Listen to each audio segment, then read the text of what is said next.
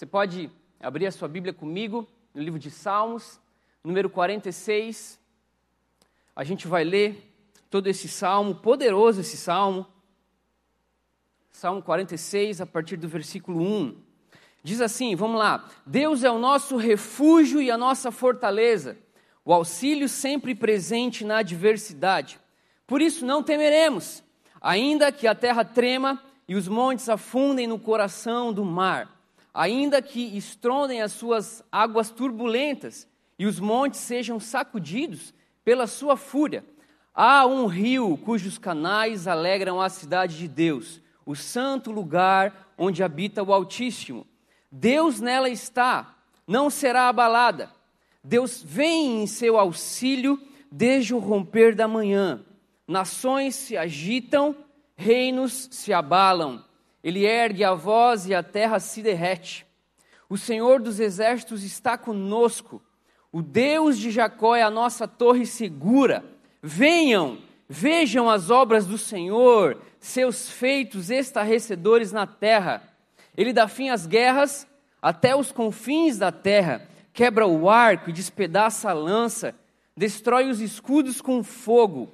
Parem de lutar, Saibam que eu sou Deus, serei exaltado entre as nações, serei exaltado na terra. Versículo 11: O Senhor dos exércitos está conosco, o Deus de Jacó é a, no, é a nossa torre segura. Aleluia. Ore comigo nessa manhã. Pai, obrigado pela tua palavra tão poderosa, Deus, e nós queremos caminhar sobre essa palavra. Deus, que nessa manhã todas as mentiras elas possam cair por terra e elas possam ser substituídas pela verdade do céu, por aquilo que o Senhor está pensando, falando e liberando sobre as nossas vidas. Essa é a minha oração nessa manhã, em nome de Jesus. Amém. Aleluia. Querido, só de você ler esse salmo, você já tem que ser ministrado.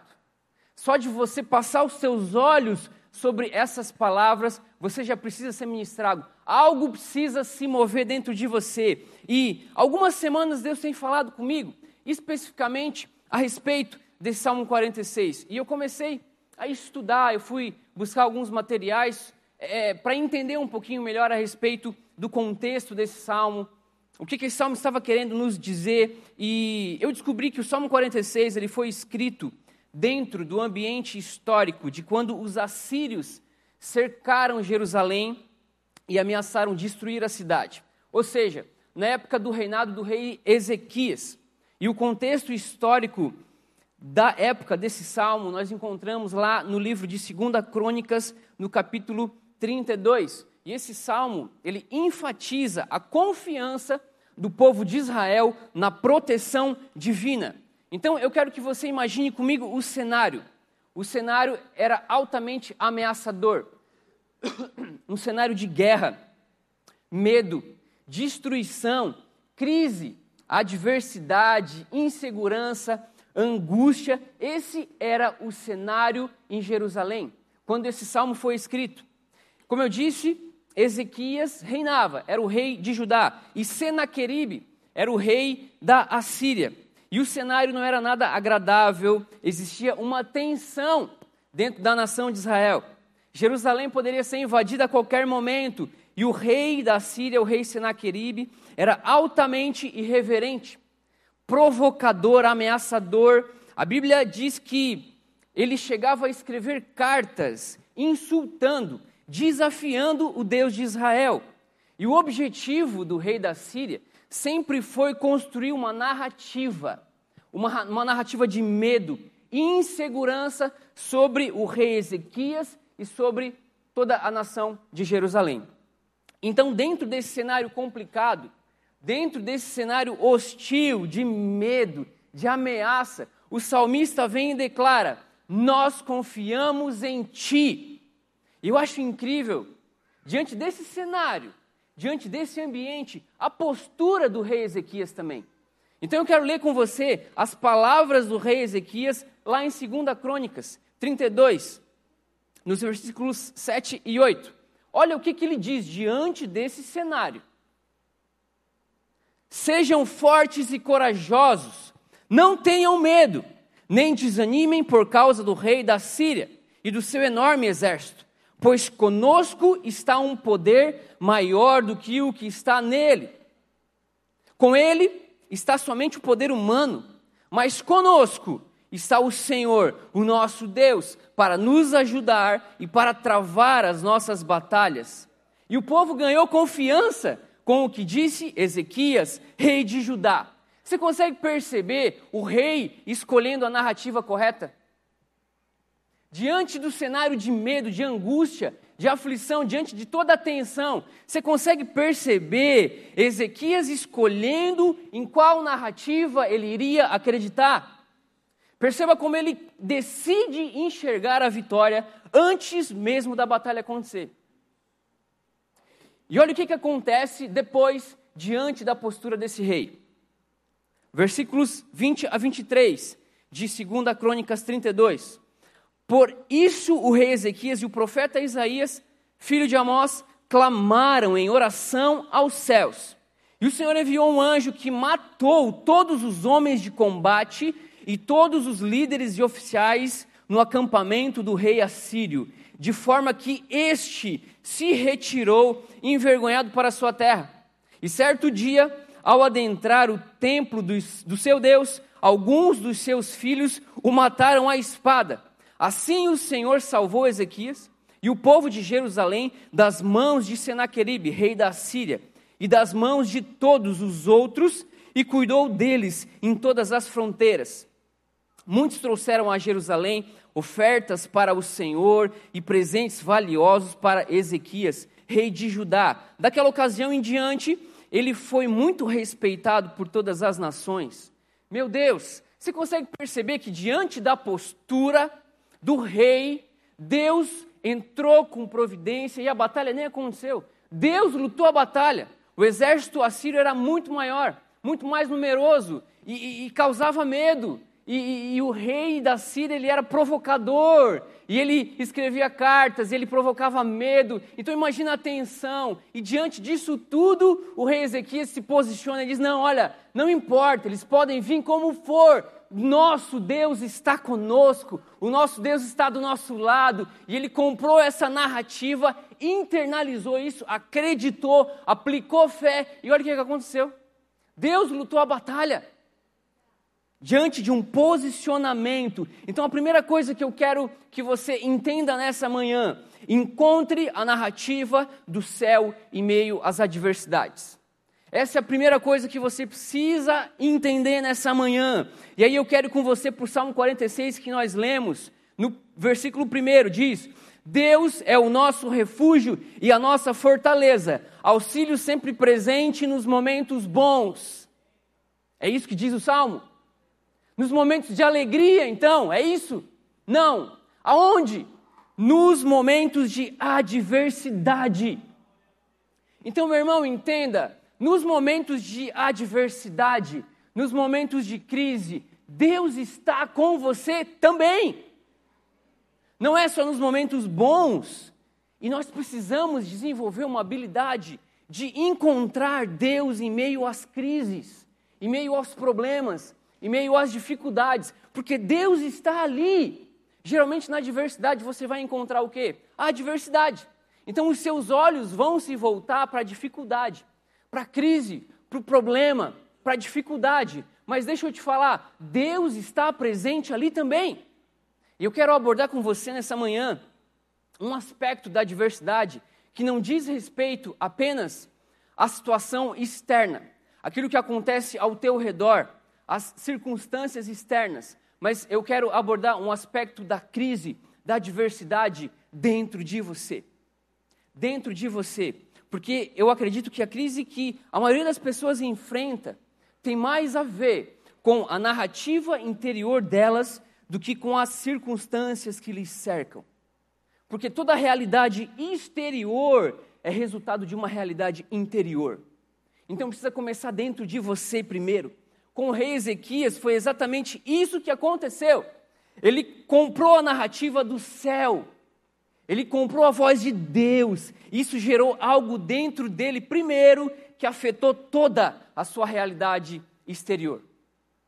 E a nossa geração vive presa em um silêncio barulhento, Eu sei que todos os dias existe dentro de você muitas narrativas, muitas vozes querendo te conduzir.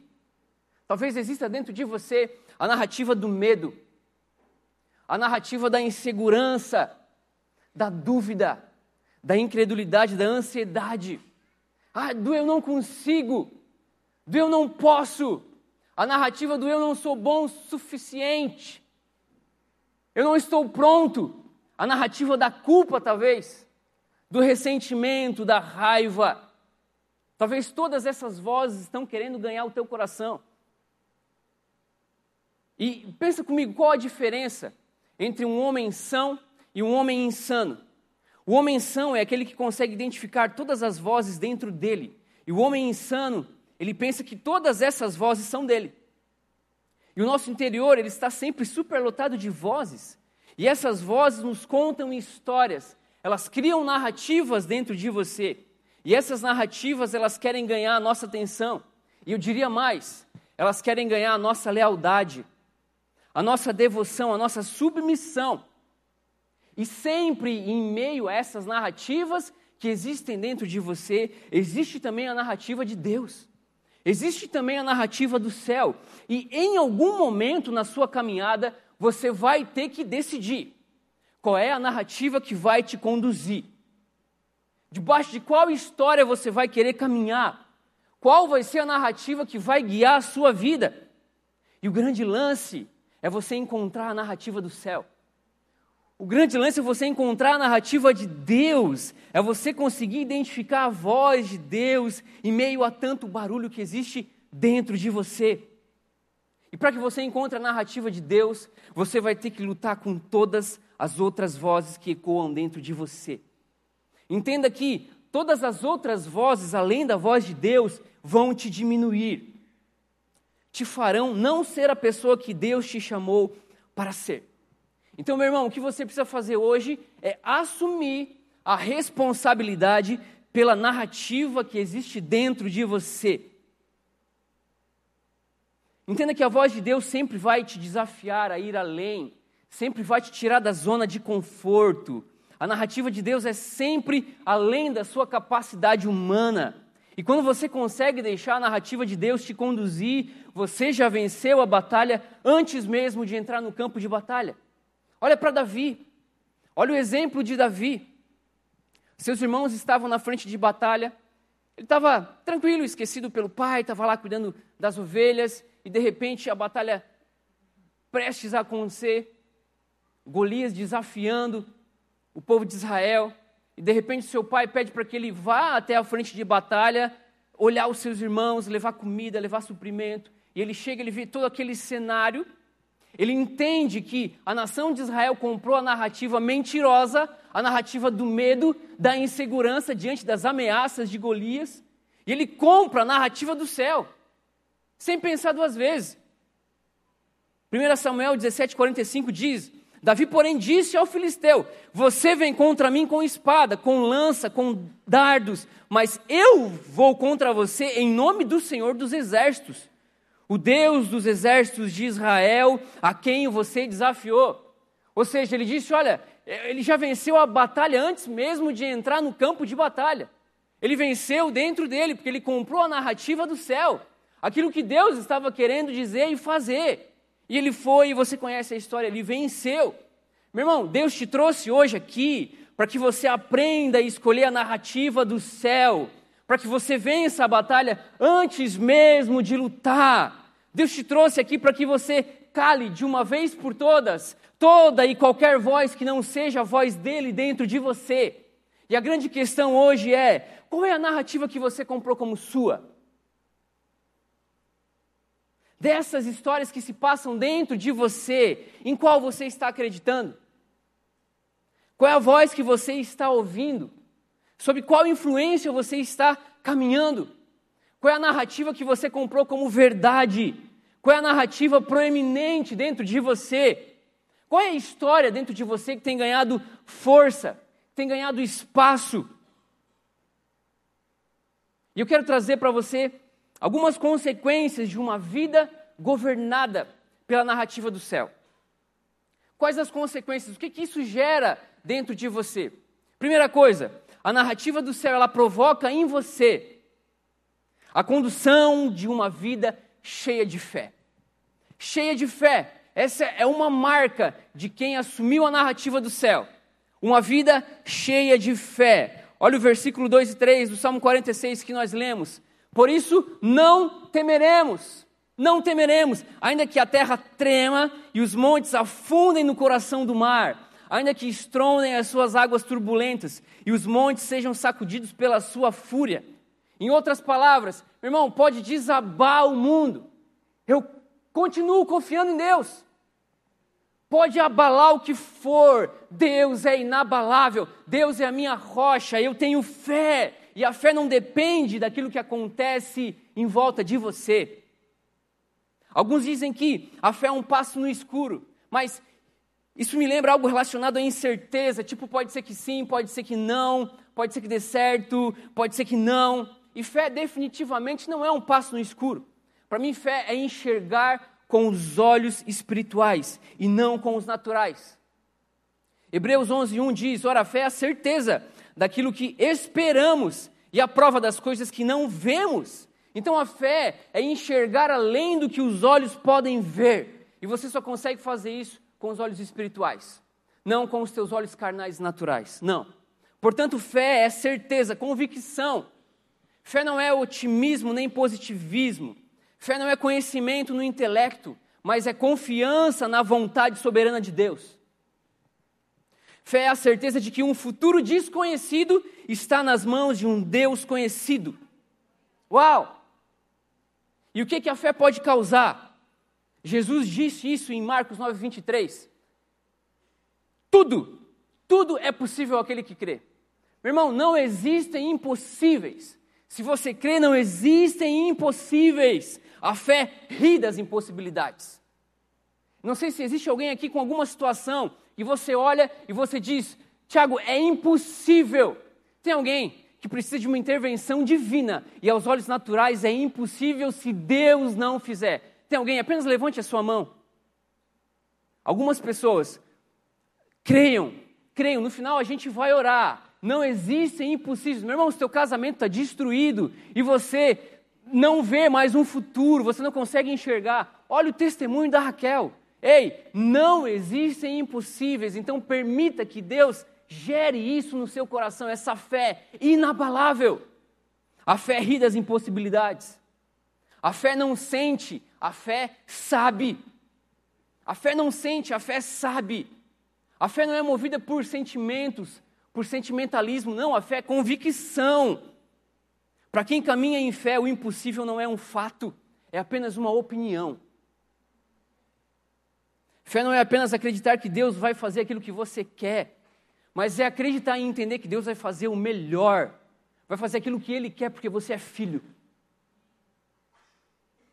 Segunda coisa que a narrativa do céu provoca em você, gera em você. A narrativa do céu te conduz para o futuro. A narrativa do céu te conduz para o futuro.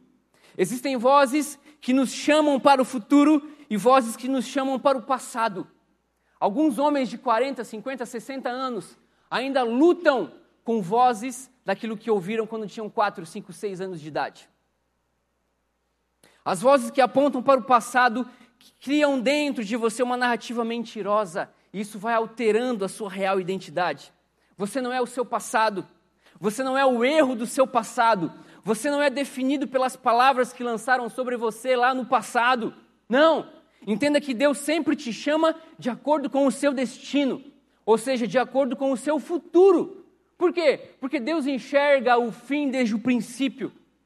Então não importa hoje quem você é, mas importa quem você vai se tornando ao longo da jornada. Meu irmão, olha para Gideão.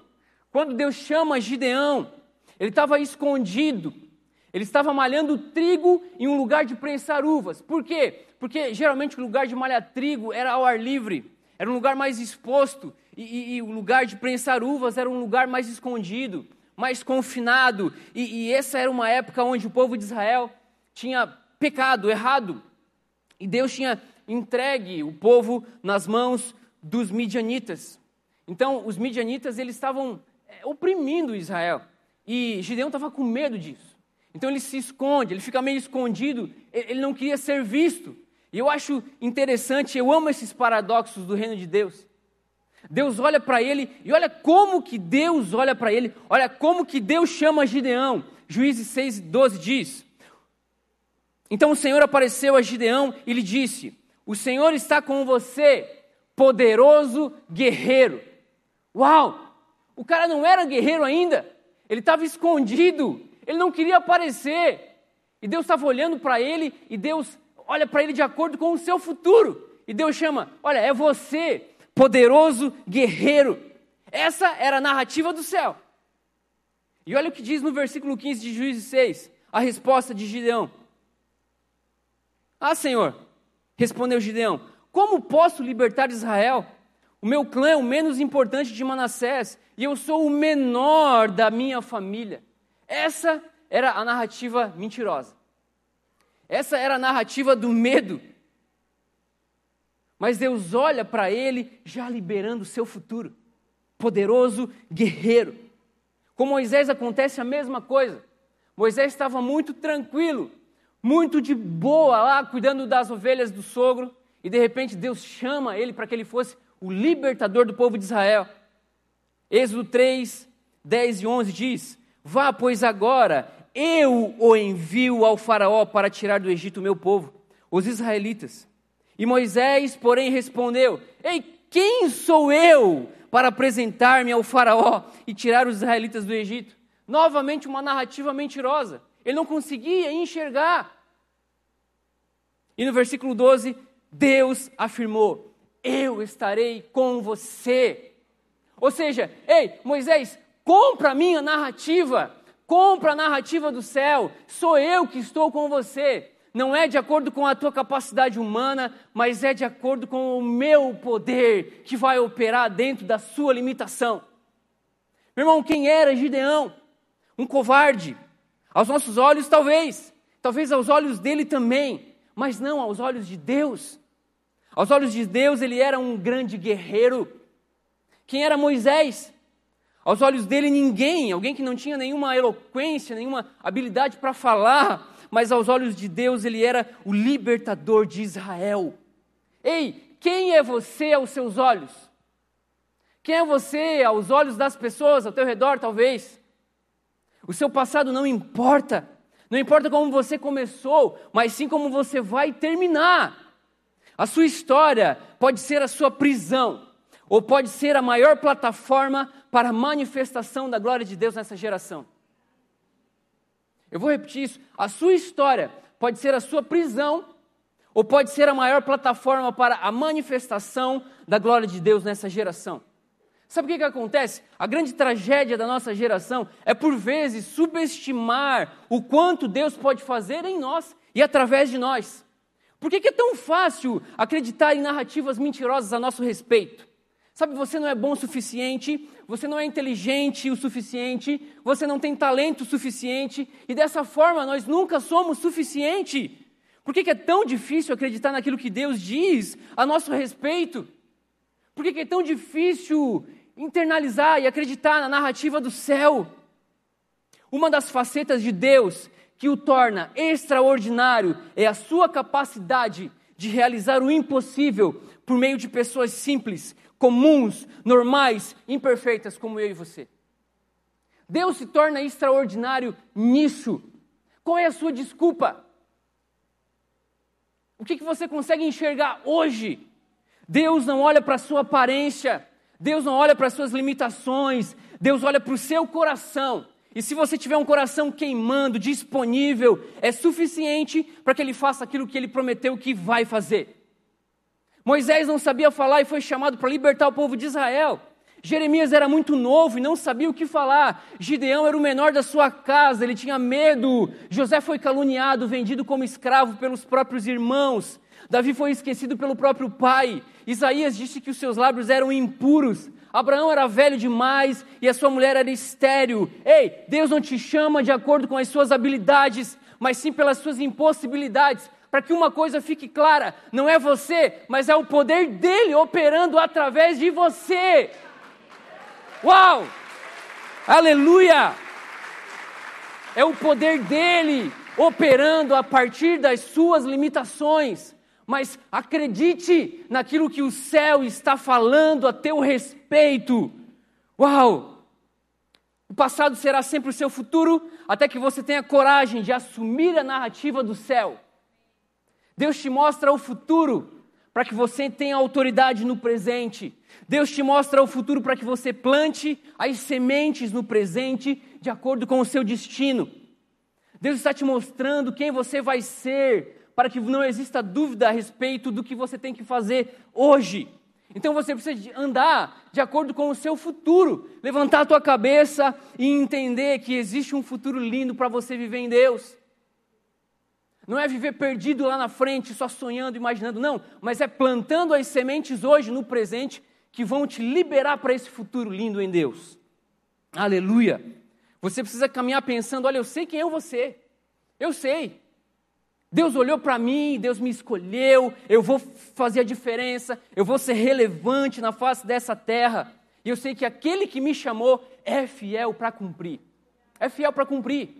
Boa parte do meu trabalho como pai é fazer as minhas filhas enxergarem a narrativa do céu sobre elas. Sempre. Essa semana a gente estava. A gente foi assistir um documentário em família e aí é sempre uma festa, né? Sempre uma alegria. A gente se reúne na sala, coloca cobertor, coloca travesseiro. E a gente começou a assistir o documentário e aí de repente apareceu um adolescente ali falando e tal. Daí a minha filha olhou para mim e falou: "Ai, pai, achei ele tão fofinho". Eu falei: "Não, essa é a narrativa mentirosa. Essa é a voz de Satanás. Tá, tá, tá errado esse negócio aí". Estou brincando, mas estou falando sério. Terceira coisa que a narrativa do céu provoca em você a narrativa do céu te conduz à liberdade. O oposto da liberdade é a prisão, é o cativeiro. E quando cativos são libertos, há de fato uma mudança real, de dentro para fora. Olha o Salmo 126. Quando o Senhor trouxe os cativos de volta a Sião, ou seja, quando Deus libertou, quando Deus trouxe o seu povo de volta a Sião, foi como um sonho. Então a nossa boca encheu-se de riso e a nossa língua de cantos de alegria. Percebe que esse é o efeito da liberdade. O cativeiro não apenas rouba a liberdade, não apenas aprisiona, mas ele usurpa a capacidade de sonhar, a capacidade de viver em contentamento e alegria. Eu queria que você entendesse o seguinte: liberdade é sempre igual a Cristo, liberdade sempre igual a Jesus, prisão sempre igual a pecado. E quando uma pessoa vive presa, quando ela vive uma vida de mentiras, quando ela vive uma vida deliberadamente em pecado, porque a Bíblia diz que o conhecimento da verdade nos traz liberdade. E meu irmão, a única verdade dessa vida se chama Cristo. A verdade absoluta dessa vida é Jesus Cristo, e é uma relação direta entre aqueles que vivem de forma mais livres e aqueles que sonham mais. Pastor Steven Furtick disse: os sonhos seguem aqueles que seguem a Cristo. Os sonhos seguem aqueles que seguem a Cristo. Gálatas 5 e 1. Foi para a liberdade que Cristo nos libertou. Cristo te libertou para uma vida livre. Portanto, permaneçam firmes e não se deixem submeter novamente a um jugo de escravidão. Ou seja, não permitam que o pecado coloque vocês de novo numa posição de escravos. Por quê? Porque foi para a liberdade que Cristo nos libertou. E você apenas se torna livre quando responde a Jesus e resolve segui-lo. Isso tira de você a prisão, isso te impulsiona à verdadeira liberdade. O poder da narrativa do céu é o caminho para a verdadeira liberdade. Quando Deus fala, a vida acontece. Quando Deus fala, a vida flui. E assim como, como o, o verdadeiro sempre vai revelar o falso. Como que você quer descobrir se uma coisa é verdadeira ou não? Tem a réplica, tem. Você coloca a original, você descobre que aquela é de fato uma réplica. Assim como o verdadeiro sempre revela o falso, está na hora, meu irmão, da minha e da sua liberdade escandalizar essa falsa liberdade lá fora. Está na hora da nossa verdadeira liberdade escandalizar a falsa liberdade. Quarto ponto, a narrativa do céu te conduz para um lugar seguro. Versículo 7 do Salmo 46. O Senhor dos exércitos está conosco, o Deus de Jacó é a nossa torre segura. O lugar mais seguro para que você esteja não é um lugar físico, mas é um lugar em Deus. Estar em Deus é certeza de segurança. Pensa comigo no início, na criação. Meu irmão, o Éden era um lugar de muita segurança. Adão e Eva estavam seguros porque existia uma, uma narrativa apenas. Existia apenas a narrativa do céu. Deus os guiava. A voz de Deus os guiava. E esse era um lugar de muita segurança, um lugar de comunhão e segurança. Até que de repente a serpente entra em cena. E essa manifestação do mal introduz uma nova narrativa. Existia uma narrativa, existia a narrativa do céu. Aí veio a serpente e introduziu outra narrativa. E Deus disse a eles: Olha, comam de todas as árvores do jardim comam de todas, tenham liberdade, comam livremente, mas apenas da árvore do conhecimento do bem e do mal não comam. E aí, quando a serpente entra em cena, é como se ela questionasse a veracidade dessa história que Deus contou. E ela, de repente, consegue convencer o homem e a mulher de que Deus não estava dizendo toda a verdade, ou que aquela voz não seria, de fato, a voz que os guiaria para uma vida.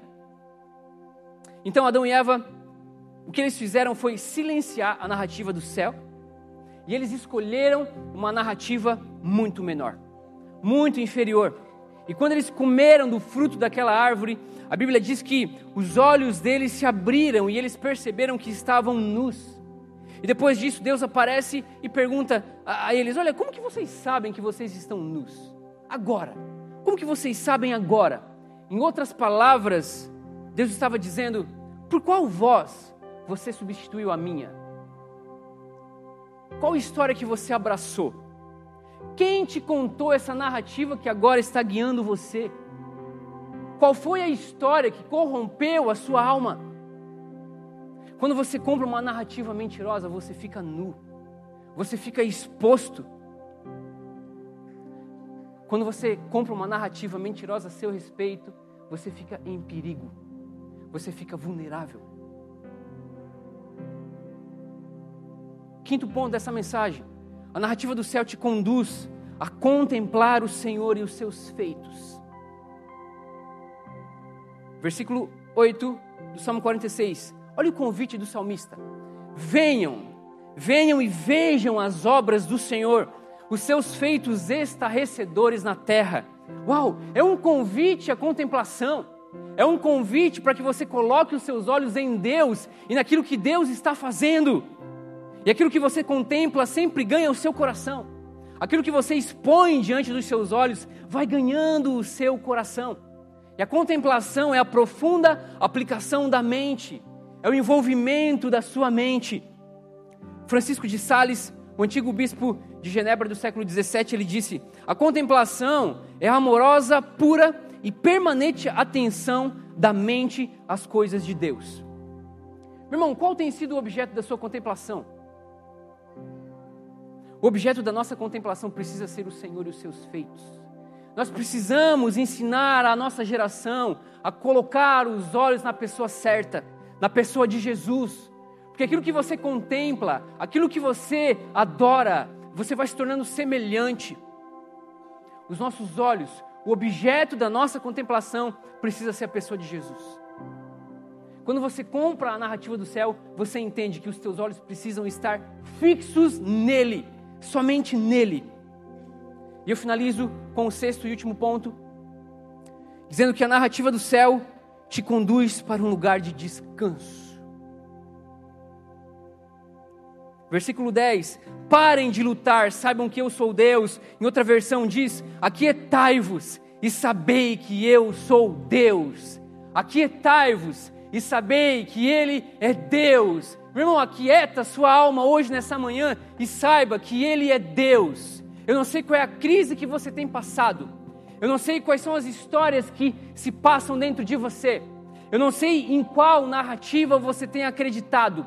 Eu não sei qual é a narrativa que você tem assumido como sua, mas eu estou aqui nessa manhã para te dizer que Deus está te falando, Deus está soprando nos teus ouvidos hoje nessa manhã. Aquietai-vos, aquietai-vos e sabei que eu sou Deus. Aleluia. Fica de pé comigo. Aleluia. A sua história é tudo que você tem para oferecer a esse mundo. E você precisa ser ouvido nessa geração. E você só vai ser ouvido quando você tiver algo a dizer. E você só vai ter algo a dizer quando você assumir a narrativa do céu sobre você. A voz que trouxe luz à existência é a única que você precisa nessa manhã ouvir. É a única voz que vai te conduzir à vida plena. É a única voz que vai te conduzir para o seu futuro. É a única voz que vai liberar sobre você o seu destino. Você encontra a sua história quando você é guiado pela história dele, quando você se move pela narrativa do céu, e quando você encontra a voz de Deus, você encontra a sua voz. Quando você encontra a sua voz, isso significa que você tem algo a dizer a essa geração. E quando você encontra a sua voz, você se torna um propagador da boa esperança. Você se torna um propagador de boas novas. Um propagador da mensagem da esperança. Você se torna um libertador em meio a um mundo aprisionado em um silêncio barulhento. Ei, quando Deus fala, universos são criados. O que, que a voz de Deus está criando dentro de você? Feche os teus olhos.